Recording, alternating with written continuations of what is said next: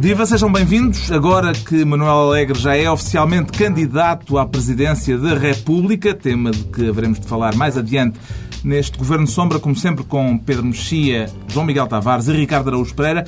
O Ricardo, que esta semana pretende ser Ministro da Feira do Relógio. O que é que pretende encontrar nesse cargo, Ricardo Araújo Pereira? O que eu queria era encontrar o, rece o receptor dos gravadores que o... O receptador? É isso, é capaz de ser isso, não é? O receptor é outra coisa. Fico então com o receptador uh, dos gravadores que, que o Ricardo Rodrigues palmou ah, já agora, parênteses. Antes de mais, antes de mais temos, temos de nos pôr de acordo quanto ao verbo com que vamos descrever a ação do deputado Ricardo Rodrigues daqui em diante. Eu hesitei entre palmou e fanou. Já surgiram Não, na imprensa... Ação diretor. Várias, houve várias hipóteses que já surgiram, que já vi escritas. Uh, Ricardo Rodrigues apoderou-se, apropriou-se, desviou, furtou e este também vi escrito, lucupletou-se. Então, peço desculpa, é que eu, eu esqueci-me que Ricardo Rodrigues tem gravata. Só quem não tem é que é fanou e palmou. Quando tem gravata é desviou... Lucupletou-se. Lucupletou-se. É isso mesmo. Ação diretor. Não, vocês não gostam da ação diretor. diretor. Ricardo Rodrigues, ação diretor, dois gravadores. o que ele fez, tecnicamente, ele fez um apenso.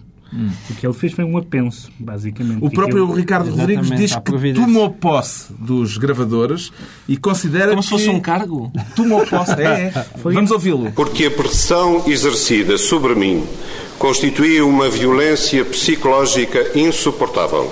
Porque não vislumbrei outra alternativa para preservar o meu bom nome, exerci a ação direta e, irrefletidamente, tomei posse de dois equipamentos de gravação digital, os quais hoje são, estão apensos à previdência cautelar que corre termos no Tribunal Silva de Lisboa.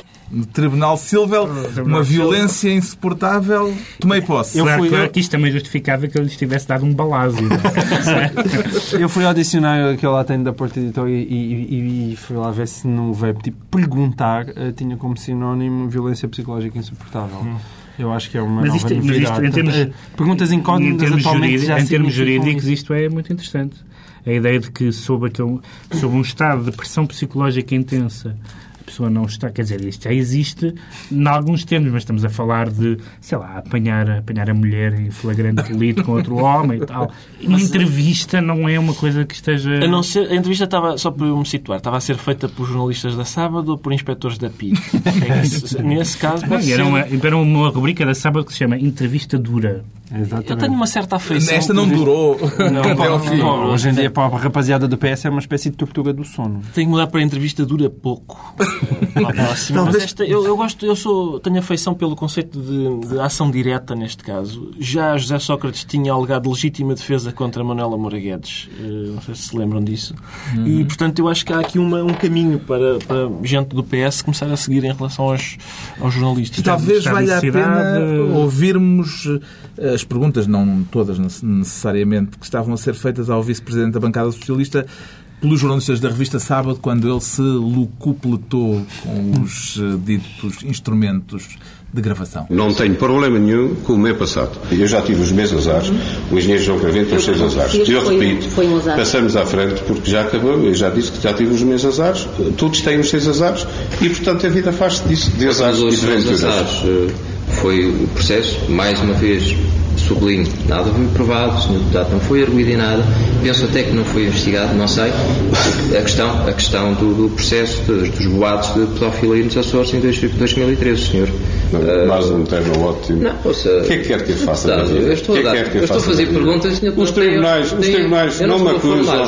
E agora, e agora, e agora os tribunais. Os senhores não estão a cabeça. E foi neste ponto que os gravadores foram embolsados. Sim de uma forma que eu, sem querer lançar falsos testemunhos, de uma forma que a sensação que dá é que ele já fez aquilo. Ele já fez aquilo, foi muito bem. Não é a primeira É um bocadinho de faroeste ao contrário. Em vez de sacar, ah, sim. introduz. Há uma prestidigitação Por outro lado, que, o, que facto, não é... Não é... Por outro lado, o facto era ser uh, filmado frontalmente, pronto, dá a ideia que poderia ser apanhado. Mas, sim, é. Há, aliás, toda uma tese que ele fez isto uh, conscientemente porque podia, sobre, uh, podia valer-se desta, deste estratagema que é dizer dizer que ele tomou posse dos, hum. dos gravadores porque os queria transformar em apensos da providência cautelar.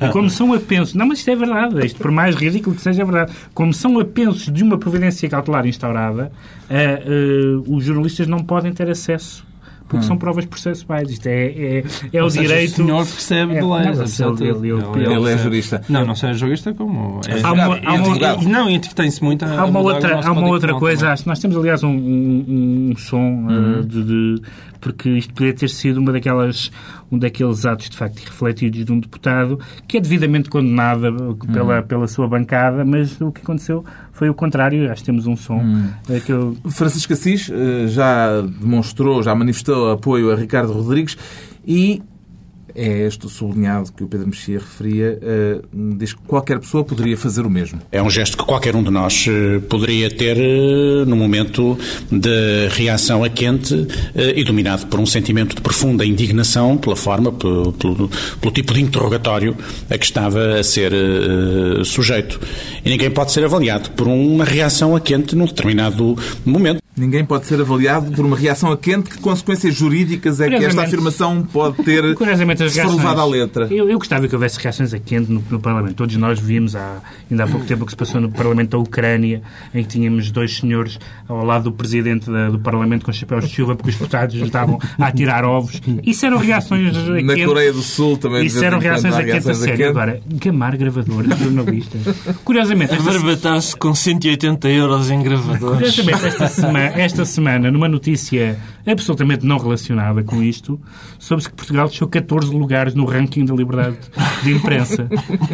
Na mesma semana em que o vice-presidente da maioria parlamentar, da maioria não, não do partido mais votado, uh, toma posse Agora, ou seja, agora desceu 14 lugares e dois gravadores. Mas o que é curioso, a mim o que me preocupa é que se Ricardo Rodrigues vai à missa do Papa no Terreiro do Passo. É porque eu vi, eu vi aliás, a, Ai, aquele, a Polícia de Segurança Pública. ao, microfone de ouro. ao microfone de ouro, à própria Polícia de Segurança Pública a avisar contra carteiristas. Aquilo, se calhar, por outro lado, é colocar. Se calhar, olha, estou-me agora aqui a lembrar de, um, de, uma ótima forma de combater o nosso déficit, que é pôr Ricardo Rodrigues a ir à missa do Papa, porque aquilo, aquela palmar de carteiras, provavelmente resolve. É, é, melhor do que um PEC. Alegadamente. Alegadamente, é melhor que um PEC. Posso pedir uh, esclarecimentos jurídicos. É, é ou não verdade que. Está aqui o consultor que, jurídico, sim, obrigado, Pedro. Esta, esta declaração do líder da bancada parlamentar do PS, sendo um legislador que está a reformar o Código Penal português, dizendo que as reações a quente são admissíveis. Ah, tendo em conta que uma parte muito substancial dos crimes são feitos a quente, Sim. eu acho que isto, isto nos leva muito longe. Ou seja, quantos homicídios são praticados a fio?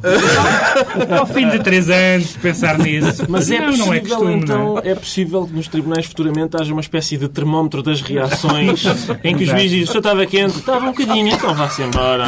Toda a gente, essa toda a gente dava com uma chave, pá. Pelo amor de Deus. Outra coisa é se... Foi o que aconteceu provavelmente naquele caso do empresário de Braga que uh, fez uma oferta generosa a, quente, a um vereador. Provavelmente a quente. Aquilo eu posso, eu, eu momento... aquela parte do peixe, essa, essa vinha fria.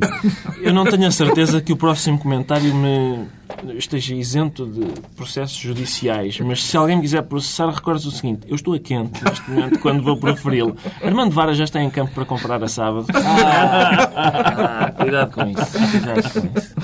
Como é que se explica, agora a sério, que uh, haja da parte do PS esta defesa de Ricardo Rodrigues? Eu acho que não se explica. Eu acho que é o Estado que, que é, isto chegou. Mas, mas, enfim, apesar de tudo, Francisco Assis não estava à espera destas declarações. É, apesar Sim, de tudo, um deputado... Sérgio Sousa Pinto estava ali É um deputado também, que, que, que, em geral tem, tem declarações mais sensatas. Pode estar a quente. Ele, pode estar a quente, pode estar a quente. Não, mas, não, mas é há, uma, há uma dificuldade, eh, como, como eu acho que nunca vimos em lidar com com a imprensa, com a liberdade de imprensa e com uma imprensa agressiva. Eu, Nem nos tempos do cavaquismo perseguido semanalmente pelo Independente, Sim.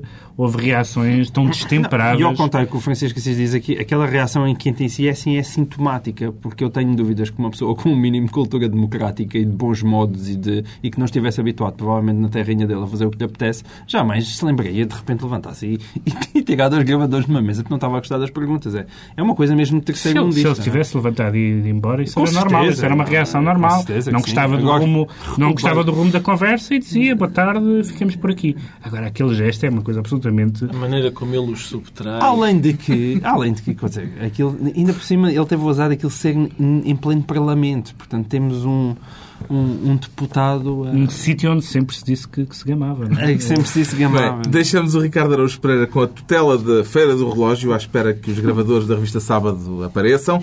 E para não nos acusarem de só, falar de só falarmos aqui de fé diversa, o João Miguel Tavares quer ser esta semana Ministro da Agricultura.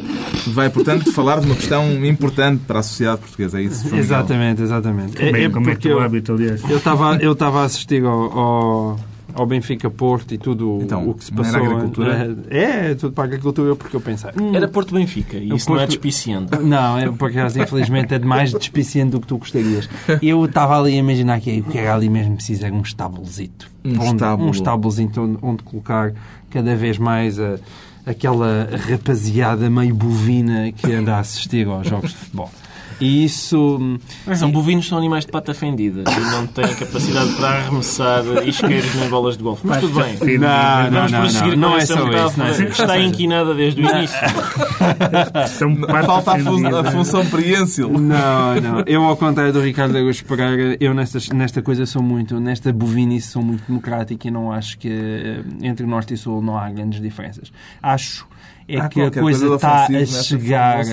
Não, eu acho que isto está a chegar a um nível que, para quem, como eu, gosta simultaneamente de futebol e de, sei lá, aquelas coisas tipo civilização Hum. e civismo e tal, e, e tenta que as duas coisas não sejam Há incompatíveis. de haver um momento em que se percebe que são Há incompatíveis. de haver um momento. Eu, eu- mas eu não queria que fossem mesmo incompatíveis. Eu gosto muito de ver futebol e, e acho, acho tudo aquilo tristíssimo. eh, E depois as coisas são contaminadas, aquilo depois o jogo é contaminado e, foi um espetáculo de veras degradante. Não, não. Deixa-me acrescentar uma coisa, porque eu acho que, eh, ainda dentro da, da, da- da teoria da cabeça quente e da cabeça fria, evidentemente que eu, que eu concordo com o João que não há diferença, a maioria das claques são mais que propensas ao liganismo e tanto faz que sejam do meu clube como, como não sejam, e portanto este tipo de coisas de apedrejar autocarros e, e partir eh, estações de serviço, essas coisas todas, é-me indiferente que seja a claque e não, não, não faço distinção nessa matéria. Mas isso, que é, e que não é desculpável por, por ser a quente, mas é quente.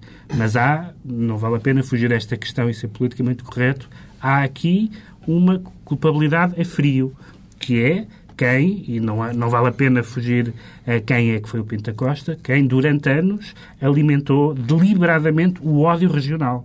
Não estamos a falar da, da rivalidade entre clubes, que é normal, mas o ódio regional, eu pergunto muitas vezes a pessoas, mas isto acontecia há, há 40 anos, este ódio entre Lisboa e Porto, ou do, do, do- Porto para Lisboa, como é normal, da- das segundas cidades para, para as primeiras, e o Pinta Costa alimentou deliberadamente, como estratégia psicológica e de guerrilha, alimentou o ódio a Lisboa. Ah, e, a, e, a, e, ao Benfica, mas ah, neste caso a Lisboa. E, portanto, eu acho que isso sim é uma, é uma responsabilidade objetiva. E te- te- tentar diluir as culpas nisto é fugir. A... Não tem nada a ver com as claques. Não tem nada a ver com as claques. A ver com uma manobra deliberada feita ao longo de décadas. Não, mas, e- mas sim, e há casos mais complexos. No caso também de Pinta Costa foi visível, por exemplo, quando ele foi a tribunal e, e depois, mas para demasiada gente, as próprias claques acabam por funcionar como uma espécie de guarda-costas ah, oficiosos e tudo isso. Quer dizer, e é tempo, é, quando se fala tanto em profissionalização do futebol, eu acho que já começa a ser mais do que tempo também de, de acabar com estas coisas, porque de facto, quer dizer, uma pessoa pensa hoje em dia, eu, eu vou com os meus, a, um, a um jogo, eu não posso ir ver um, um, um, um Porto Benfica ao Estádio da Luz, o, alguém do Porto não pode viver um Benfica um Porto Benfica ao Estádio da Luz, um Porto Benfica ao Estádio do Dragão, alguém não pode vir ah, a Lisboa, quer dizer, eu não posso levar O os meus Ricardo filhos à, Araújo bo- à bola sem, sem medo de. Foi ao Estádio do Dragão ou desta vez chorou em casa? Não fui porque prefiro ter a cabeça agarrada ao corpo. Eh, Gosto mais eh, desse esse modo de vida. Mas, mas eu concordo com o que disse o Pedro e, e ainda além disso uh, há esta tentação agora de dizer pois claro, eh, mas isto, as claques são todas iguais e são de facto.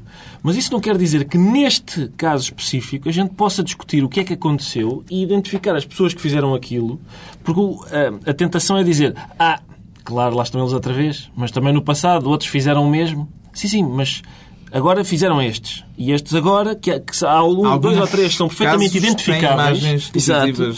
claras. Não, então vamos lá e puni-los. Sim, mas ao mesmo tempo, a claque do Benfica é também andou a lançar outra vez os Vega Lights para, para cima da, da, é da claque. Claro, Com certeza, claro, ou seja, nesse aspecto das claques, aquilo realmente. Eh, Pronto, é, ficamos à espera. Sim, mas há, mas há, pessoas que têm. têm sim, mas como digo. É quem é exigível sim, uma responsabilidade maior do que as claques. Sim, como digo, gente, mas também temos o presidente do Sporting a defender que o que ele quer é um Sporting à Porto. É? Deixamos o João Miguel Tavares a tratar do estábulo. É agora a altura de entregarmos a tutela da comunicação social ao Pedro Mexia, que quer ser Ministro da Comunicação Social. Para quê, exatamente, Pedro Mexia? Não para devolver os gravadores, mas para, hum. para falar de uma, de uma questão uh, interessante, e que, que eu já falei aqui mais do que uma vez, e que agora está na ordem do dia, porque foram uh, as eleições inglesas, estão, estão a ser neste os momento. Os conservadores ganham sem maioria absoluta. Sem maioria absoluta, e, mas eu não queria falar tanto das, das eleições inglesas, provavelmente poderemos falar sobre isso na próxima semana ou nas próximas semanas, mas queria falar deste. Os ingleses tiveram pela primeira vez um. Uh, estão a ter a experiência de ter debates eleitorais, que para nós faz parte da, da normalidade democrática, para eles é uma novidade e, e de facto, uh, viu-se que teve algum efeito. Depois, pelos vistos, eleitoralmente não tanto, mas teve mediaticamente o efeito de, de promover os o Partido Liberal Democrata e, e, portanto, houve uma pessoalização da, da política, com o que isso tem de bom e de mau. Uh, por outro lado, os, os, ingleses têm, e outros países têm uma tradição, uh, essa sim antiga e a que nós fugimos, que é a tradição, a tradição de que eles chamam os endorsements, ou seja, o apoio dos jornais aos partidos. E era isso que queria sublinhar. E era isso que eu queria sublinhar, porque eu acho que isso era muito, eu acho que isso era muito saudável. No caso, no caso inglês tivemos, enfim, os jornais geralmente alinhados à direita, alguns dos tabloides, como o Sun e depois o Times, o Daily Telegraph, a Economist, o Financial Times, que apoiaram os conservadores. Curiosamente, os trabalhistas praticamente não tiveram apoio dos jornais. O, o, clássico apoio do Guardian passou para os liberais-democratas. E isto é muito. E eles uhum. escrevem editoriais sustentados, explicando porquê.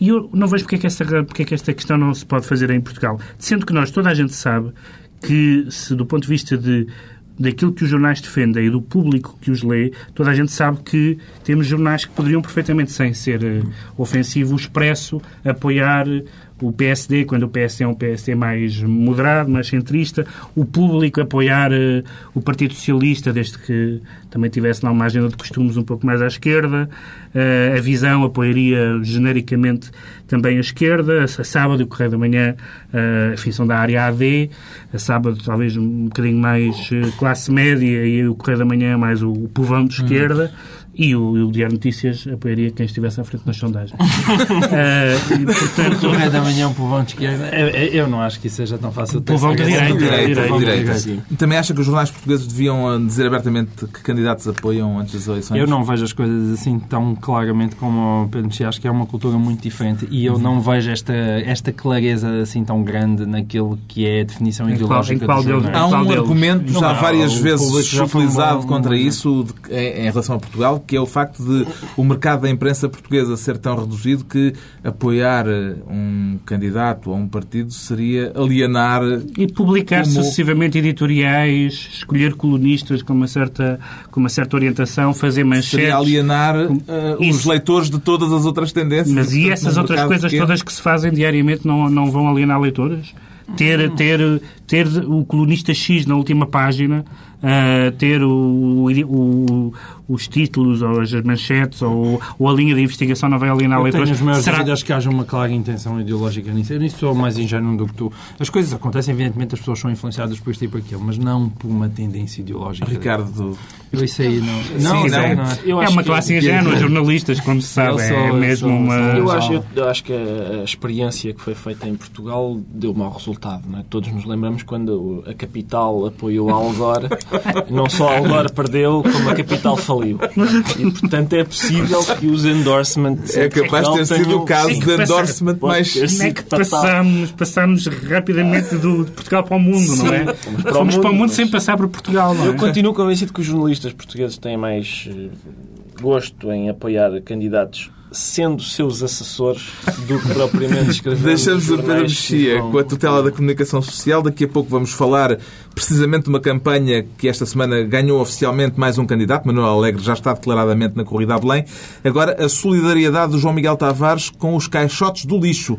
Eis um tema fraturante, João Miguel Tavares. É, bem, toda a gente parece que Portugal está convencido e o nosso governo que toda a gente quer ver o Papa. Eu não percebo porque é que os caixotes de lixo de repente estão a ser discriminados e todos removidos à passagem do Papa Móvel. Não, esse, aliás, muito antes da, da passagem do Papa Móvel.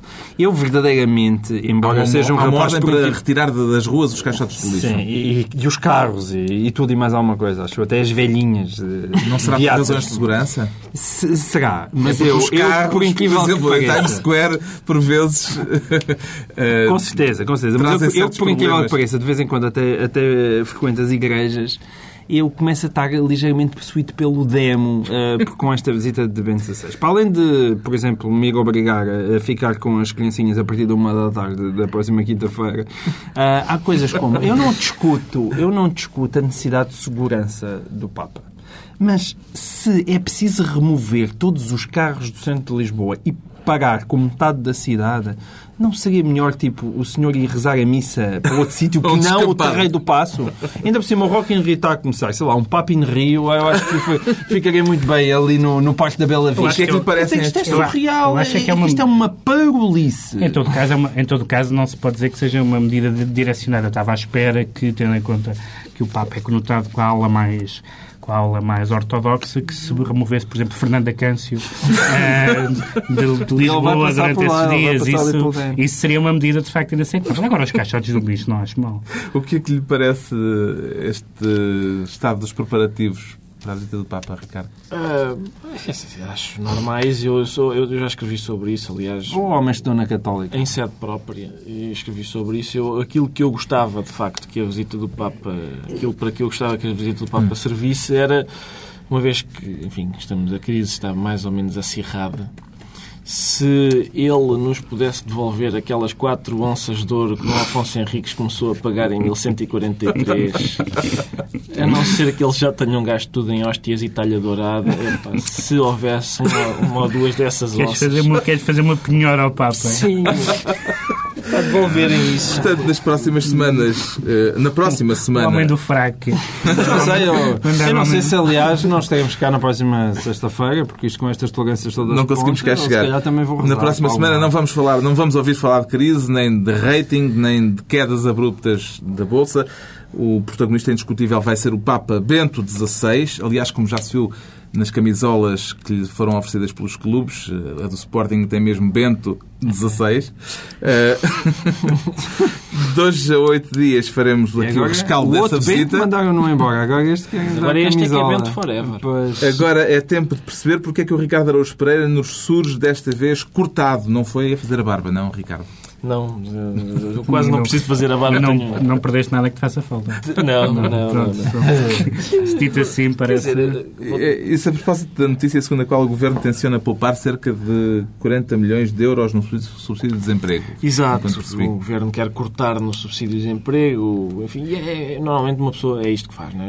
É preciso poupar, olha-se para o orçamento, ora bem, o que é que é aqui supérfluo? 40 milhões de euros, É o auxílio aos desempregados. Eh, como se vamos costuma então dizer, a 40 parar. milhões de euros já é dinheiro. Já é dinheiro, mas o próprio Primeiro-Ministro admitiu na, na Assembleia da República não, não sabia qual era o impacto que este corte E por isso é que a Ministra depois fez as contas Sim, e exatamente. eh, Mas chegou eu, à conclusão de que eram eu 40 acho, milhões. Sim, eu acho corajoso que um, um primeiro-ministro, ele próprio pode estar a caminho do desemprego, eh, corte no subsídio de desemprego. É, tem, tem um lado, de facto, bonito. E depois, o que ele disse foi que era importante este corte no subsídio de desemprego porque, como toda a gente sabe, enfim, o subsídio de desemprego é mais ou menos avultado. E um desempregado apanha-se com aqueles meia dúzia de euros no bolso e pensa, ah lá, Lucro espera aí. Espera aí. Agora vou viver que nem um nababo. Completa-se. Em vez de ir à procura de um desses 150 mil empregos que parece que há. Hum, E então, uh, portanto, o José Sócrates disse que era isso, que era, o objetivo uhum. era esse, era incentivar as pessoas, dar-lhes menos dinheiro no subsídio de desemprego para que elas tiveram, tivessem um incentivo extra de ir trabalhar. E esse pode ser um raciocínio que preside ao facto, por exemplo, dos salários serem o mais baixos possíveis também. Porque quanto mais uma pessoa tiver que trabalhar para ganhar dinheiro, se ganhar muito pouco, tem que trabalhar muito mais. E atenção, é uma ideia Aumenta a produtividade. Aumenta. aumenta. Além, além do mais, o PS também anunciou mais, mais a privatização da ANA e outras medidas. Eu acho que durante, o PS, durante muitos anos, era Partido Socialista, depois tornou-se PS, e eu acho que neste momento o próprio S vai cair. Daqui a um bocadinho vai ser só o P. É o, é o P. O P Ou alguém decidiu... o põe no bolso. Exatamente. Porque, porque, porque de facto é completamente. não se distingue de um, de um partido não socialista. Vá. Esta semana voltou a ser turbulenta na Bolsa e a principal clivagem política neste momento reside na diferença de opiniões sobre as grandes obras públicas. A audiência que o Presidente da República vai conceder na próxima segunda-feira a um grupo de ex-ministros das Finanças, que leitura política é que pode ter João Miguel Tavares? Ah, agora escuta. Ah. Bom, há muito que ansiava por esta, por esta questão. É assim, eu, eu acho que a falar até de... agora da crise, dos 40 milhões até poupados. Até agora, Cavaco Silva, durante justiça seja feita, durante a primeira parte deste ano, tem sido o maior amigo de, de José Sócrates. É? foi, foi um presidente que deu sempre a cara pelo PEC e, e, e, que tem defendendo, defendido o máximo que pode essas medidas hum. difíceis que estão a ser instaladas. Manifestamente, o que eu acho que Cavaco Silva neste momento está a achar, e não é só ele, é que nem essas medidas são suficientes e são insuficientes. E, portanto, é, este lado das obras públicas, ele próprio está a fazer alguma, alguma impressão. E, e é por, por, esse caminho que está a dar, porque de facto. É um puxão de eh, orelhas ao governo? Eu acho que neste momento é um, puxão de orelhas ao governo no entendimento de que ele não está a ir tão longe quanto possível. E é a história das obras públicas que, que manifestamente. Medina Carreira também vai a Belém. Ui, então, é um dos então, então, então fecha-se tudo. é, eu acho o que, é, o, que, o que eu achei mais, mais surpreendente foi umas declarações de Miguel Relvas que, se bem percebi, uh, desdisse o que, o que Passos Coelho disse na, na, no encontro com José Sócrates. Porque parecia que havia ali uma, um encontro de vontades em algumas matérias, e, mas agora o PST está, a, está a optar pela linha dura de recusar todas as, todas as, as, as obras, as grandes obras públicas, nomeadamente na área dos transportes, e eu não percebi exatamente se temos bloco central ou não, não o temos. O Governo, entretanto, já respondeu por antecipação esta audiência do Presidente da República pela voz do Ministro da Economia, Vieira da Silva. O Governo também tem a sua opinião e também tem alguns economistas. E é o Governo que cabe governar. No Governo também há alguns economistas, saber, Vieira da Silva. Tendo em conta que há o Ministério da Economia... É aquela, ele pelo menos com aquele um... Laizinho, não temos lá muitos, mas ah, lá, três ou quatro é o que se arranja e pronto, eles são esforçados. Há economistas, basicamente há economistas em todo o lado, não é? Isso, isso uh, inquieta-me, porque, porque eles se contradizem uns aos outros. Gente, gente uh, muito versada em economia acha frequentemente o rigoroso oposto do que outra gente muito versada em economia acha. É, o mundo é assim. Está explicado é, porque é que o Ricardo Araújo Pereira nos aparece aqui cortado e o Pedro Mexia revela-se pirata, de olho de vidro e perna de pau, Pedro Mexia. Exatamente, porque o... Isto depois daquelas declarações... O ministro, o ministro Mariano Gago é, não se conteve e, lembrando os seus, os seus anos de militância esquerdista, uh, gritou uns vivas à pirataria em público. Mas ele depois desmentiu essas declarações Ele, ele não, ele não desmentiu as declarações, ele desmentiu a interpretação das declarações. Uh, mas as declarações há, Lost in Translation. Estão, estão registadas e, portanto, não há, não há dúvida nenhuma. Vamos lá ver. Eu até acho que se pode ter uma posição uh, uh, contemporizadora com a pirataria. Aliás, agora o Partido Pirata, que está a tentar uh, entrar na, na, no, no, jogo político europeu. E há, e há, de facto, uma série de coisas interessantes a discutir sobre a pirataria, sobretudo por causa da net. Mas um ministro não pode.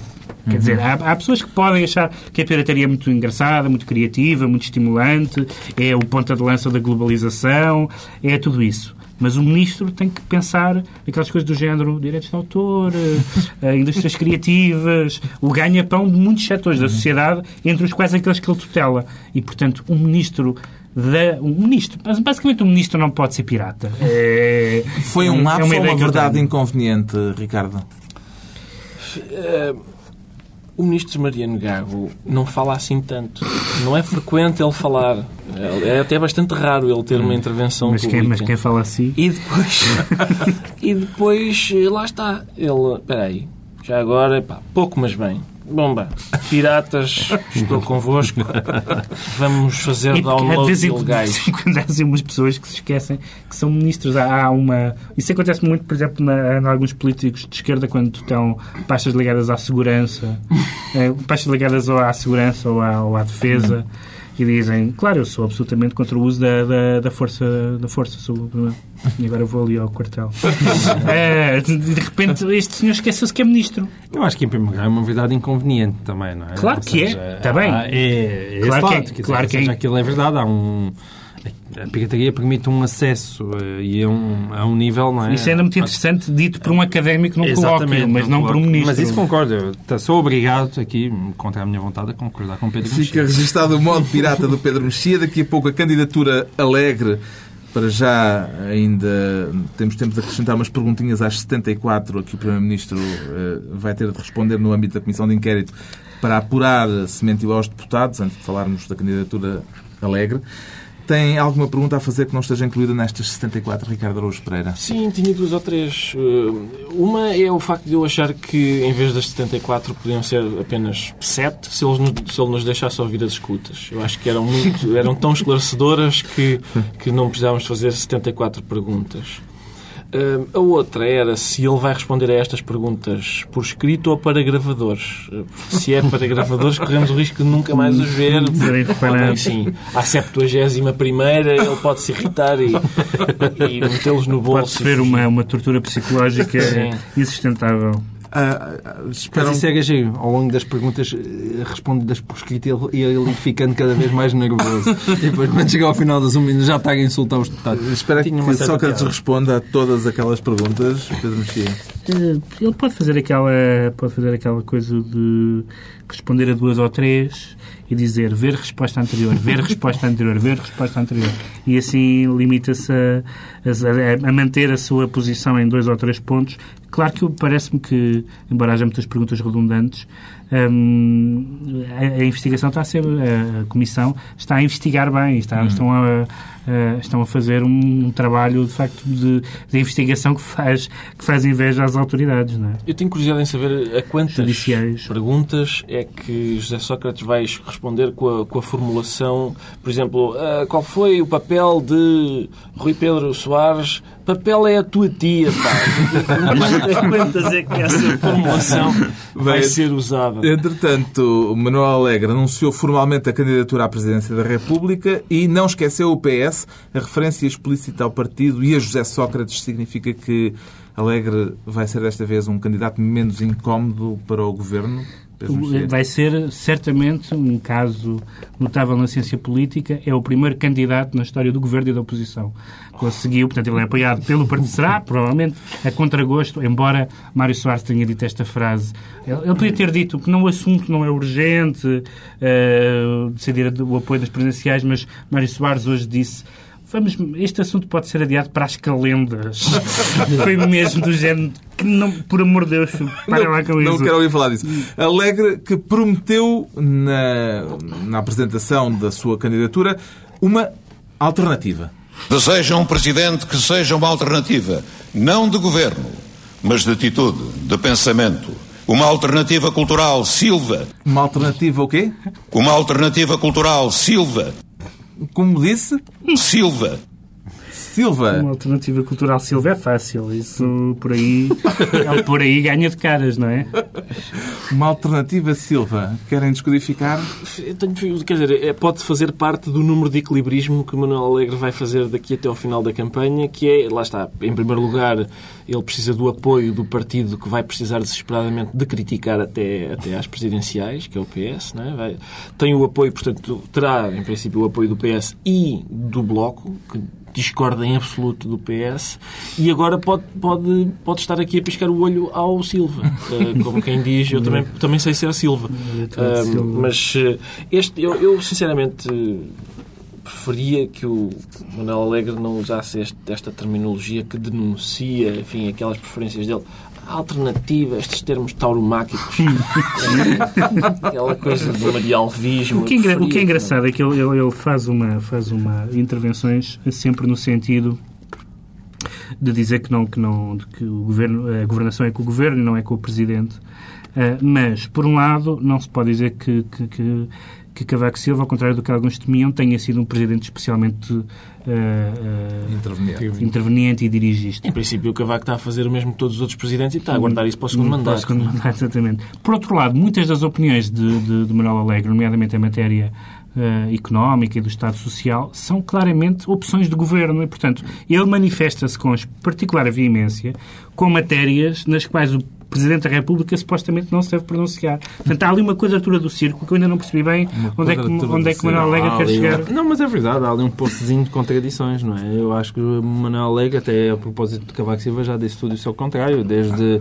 você está muito caladinho, anda para aí, esta crise toda. Não... Ele há três meses estava a dizer que o Cavaco Silva estava muito calado. Foi muito, bom, foi muito bom ele ter falado na, na, entre as fazendo um apelo ao eleitorado jovem, ter falado nas questões sexuais, a expressão é de, é de, Manuel Alegre. Todos nós uh, sabemos e conhecendo o perfil de Manuel Alegre, a homossexualidade é claramente uma coisa que o preocupa de longa data, é uma questão que, que o inquieta. Ele às vezes está a caçar, pensa nos homossexuais, às vezes está a pescar, inquieta-se com, os, com pessoas do mesmo oh, sexo. Outras vezes está na tourada, inquieta-se com os casais gays. São, são, são questões que claramente pertencem ao seu perfil tourada, político. Tourada, não, é um, é, é, um, é um puro oportunismo, porque ele, aliás, declarou é, há uns tempos, há uns anos, há poucos anos, quando a JS avançou com esta matéria dos casamentos de pessoas do mesmo sexo, uh, Alegre disse que isso era um assunto irrelevante que não eram as, as, questões mais importantes do país. E, portanto, agora, claro que lhe dá jeito a, encostar Cavaco à parede com as questões de costumes. Não é? Bom, Começa a ser a hora dos decretos e o Pedro Mexia, vamos continuar com o Pedro Mexia, que é um decreta esta semana a celeridade da justiça uh, a partir do processo de Carmona Rodrigues. Sim, porque toda a gente fala que a justiça é muito lenta, demora anos, o caso de Casa Pia é o caso mais longo, mas nós tivemos este, este exemplo magnífico deste caso uh, que envolvia uh, Carmona Rodrigues e uma vereadora da, e vereadores da, da Câmara Municipal de Lisboa, uh, que chegou finalmente a, a tribunal esta semana. Primeira audiência, caso arquivado. Foi, foi, foi a celeridade de justiça mais extraordinária. Acho, acho que nunca tinha acontecido num processo desta natureza. Portanto, andou-se a investigar aquele tempo todo, a fazer a instrução do processo e tudo mais. Primeira audiência de julgamento. Arquive-se. Este mais, é um bom exemplo. Mais célebre que isso não se pode pedir. Quanto ao João Miguel Tavares, decreta uma espécie de regresso ao PREC.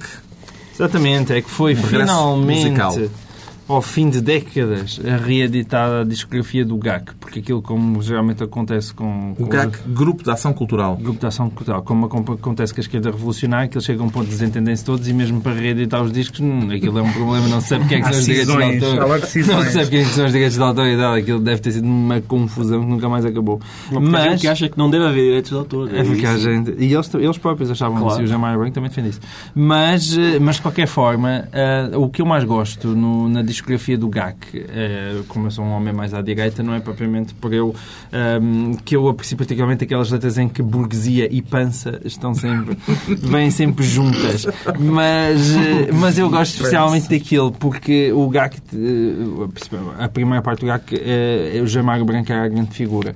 E é extraordinário ver a diferença sempre de talentos entre o Jamário Branco e todos os outros. Ou seja, aquilo era um grupo é um de esquerda revolucionária. Talento é um termo reacionário. Exatamente, aquilo era um grupo de esquerda revolucionária giríssimo em que manifestamente autocontradizem não eram todos problema, iguais. Eles não eram todos iguais, é porque um é muito melhor que os outros todos, que é uma chatice. Gostava, também, gostava só de acrescentar... São iguais no outro plano, mas eles não... Gostava de acrescentar uma coisa importante que na, nas notas deste disco são do José Pedro Guiar Branco, é, é que escreve, escreve as notas aos discos. Finalmente, o decreto do Ricardo Araújo Pereira que não se desmarquem reservas anteriormente feitas. É isso, é que as reservas anteriormente feitas sejam, não sejam desmarcadas, sejam cumpridas. Eu tenho dormido mal uh, e tenho, tenho acordado de, noite com suores frios a pensar na hipótese do Rio Ave aos 85 minutos, com o resultado em 0 a 0 depois de três bolas na barra.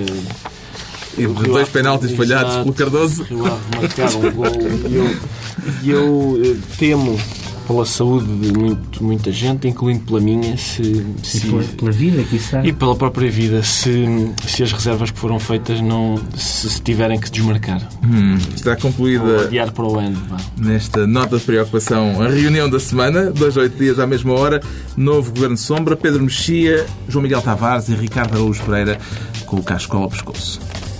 E, ou se calhar para se enforcar. Pois, pode Mas ser. É, é que ele foi pungente. Eu acho que nunca tinha visto com este tipo de pungência. Pá, eu Foi- foi um vocês não calculam como é que vocês não calculam, não calculam como o que eu penso nesta